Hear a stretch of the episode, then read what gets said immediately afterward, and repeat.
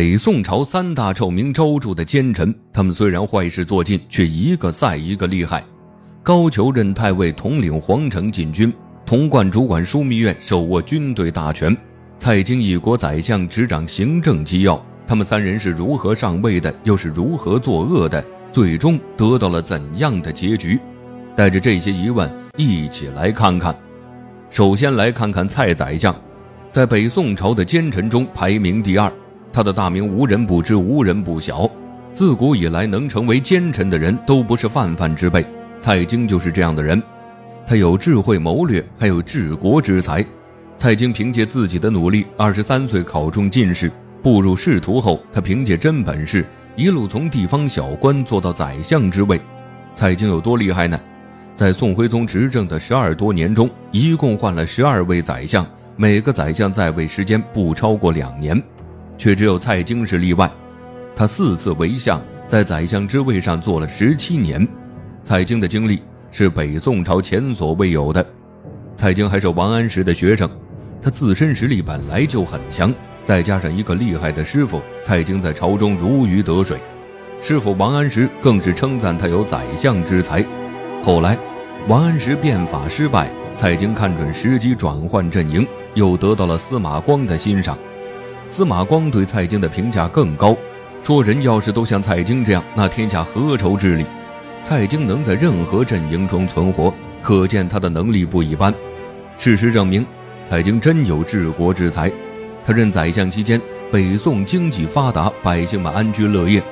蔡京的才能远不止于此，除了治国之才，蔡京还是出名的才子。他精通音律、书法，还有诗词。碰巧的是，宋徽宗对书法诗词很感兴趣，蔡京投其所好，成为了宋徽宗的知己。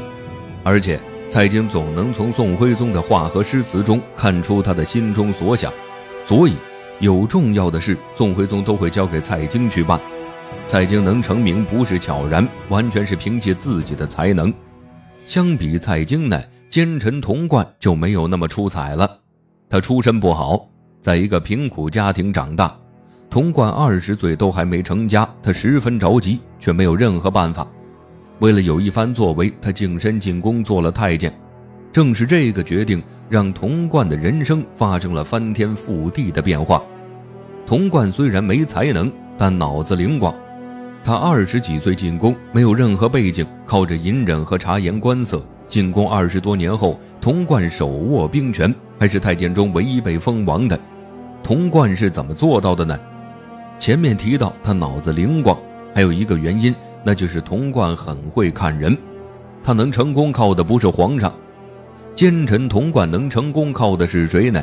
是有才的蔡京。徽宗登基那年，童贯已经四十八岁了。这一年，他有了新任务，被派到了杭州，为皇帝收集古玩字画。童贯得到命令时，别提有多高兴了，因为他知道这是翻身的好机会啊。因为杭州有大人物，就是犯罪被贬的蔡京。当时很多人都奉劝童贯说不要和蔡京粘连在一起，但童贯偏偏看好他，并且认为蔡京有宰相之才。现在与之结交是最好的机会了。童贯在杭州收集古玩字画时，和蔡京交好。回宫后呢，还在皇帝面前说蔡京好话。不出童贯所料，蔡京一年后被启用，而且官至宰相。童贯埋下的人情发挥了作用，他得到蔡京的提拔，被任命为西北监军。从此开始，童贯的人生闪着光。在西北监军的过程中，童贯充分发挥才能。尤其是他的担当，让大军打了无数胜仗。在西北监军过程中，童贯还学会不少兵法。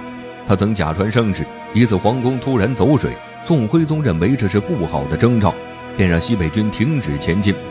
童贯却认为此时军队士气高涨，正是杀敌的关键时刻。童贯便对士兵说：“收到皇帝诏令，希望大军早日凯旋。”军队在童贯的鼓舞下。一鼓作气拿下四座城池，直到大家庆祝时，童贯才将真正的诏令拿出来。士兵们都震惊了，但童贯对他们说：“现在打了胜仗，立下大功，便不用紧张了。要是吃了败仗呢，责任都是他一个人的。”童贯这份担当让士兵非常感动。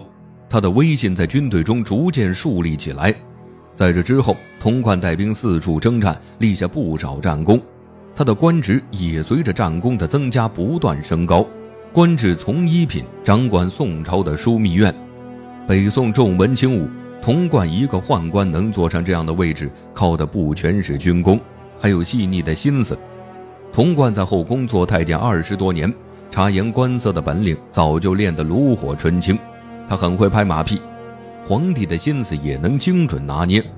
童贯每天将宋徽宗哄得开开心心，后宫的妃子也是他巴结的对象。长此以往，童贯得到很多好处，所以他能掌管枢密院二十多年。奸臣高俅和童贯、蔡京相比，那就没有那么出众了。这里的高俅。可不是《水浒传》中的那位，高俅身上其实没什么优点，但他运气好，也练就了一门好技艺。高俅很会踢球，要是放在现在呢，他进足球队完全没问题。除了踢球，高俅的一生中贵人不断，第一位贵人就是苏轼。高俅在他身边做了一段时间的小吏，后来苏轼被贬，高俅遇到的第二个贵人是谁呢？是当朝驸马王显。苏轼离京时，将高俅推荐给了他。此后，在王显身边做杂役。王显有一个很好的朋友，名叫赵佶，也就是端王。高俅通过王显认识了赵佶。事情是这样的：有一天呢，赵佶问王显借了个东西，是梳头的篦子。赵佶觉得很好用，便向王显提了一嘴。正好这样的篦子他有两把，于是命人给赵佶送去一把。负责送篦子的人就是高俅。那天，赵佶正好在府中踢球，喜欢踢球的高俅呢，看得入了神。等他想起自己是来送东西时，赵佶已经看见了他。见高俅看得认真，便问他会不会踢球。高俅也不谦虚，说自己踢得还行。后来呢，他便和赵佶踢了起来，这一踢就把两人踢成了球友。后来赵佶向王显要了高俅，就这样。王显成了赵佶的亲信。不久后，哲宗突然驾崩，因为没有儿子继承皇位，端王赵佶被推上皇位。高俅作为他的亲信，自然就飞黄腾达了。他被封为太尉，掌管宋朝禁军二十几年。这三位奸臣在北宋之所以能掀起风浪，是因为他们各有所长。正因为如此，所以对北宋的危害不小。蔡京为官后期，在朝中结党营私，对于那些不满他的人，他都会除掉。为了一己私欲，还挪用国库的银两。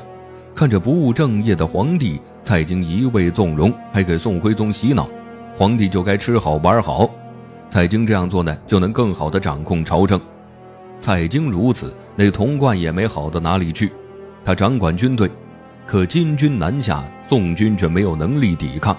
是因为童贯抽调大部分士兵为自己所用，不仅如此，童贯还减少驻守北宋边境的士兵，士兵长期不训练，战斗力直线下降，所以金军南下，宋军毫无抵抗力。高俅和童贯相比，有过之而无不及。他将禁卫军当作自己的私人军队，只要有什么事儿，这些人都供他使用，比如修个房子什么的。在这些奸臣的操作下，北宋空有躯壳，作恶的他们又得到了怎样的结局呢？蔡京的结局完美诠释了什么叫一朝天子一朝臣。宋徽宗让位后，宋钦宗登基做的第一件事就是给朝堂来了个大清洗，曾经的朝廷重臣都被处置了，蔡京就是第一批被贬官发配的，他饿死在发配途中。蔡京的结局都没有童贯凄惨。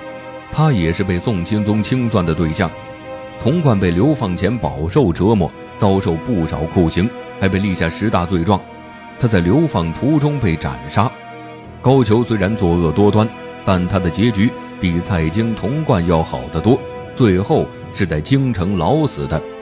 因为有宋徽宗这个不称职的皇帝，北宋宣和年间才会有这么多奸臣。皇帝不作为，奸臣扰乱朝纲，北宋。怎会不灭？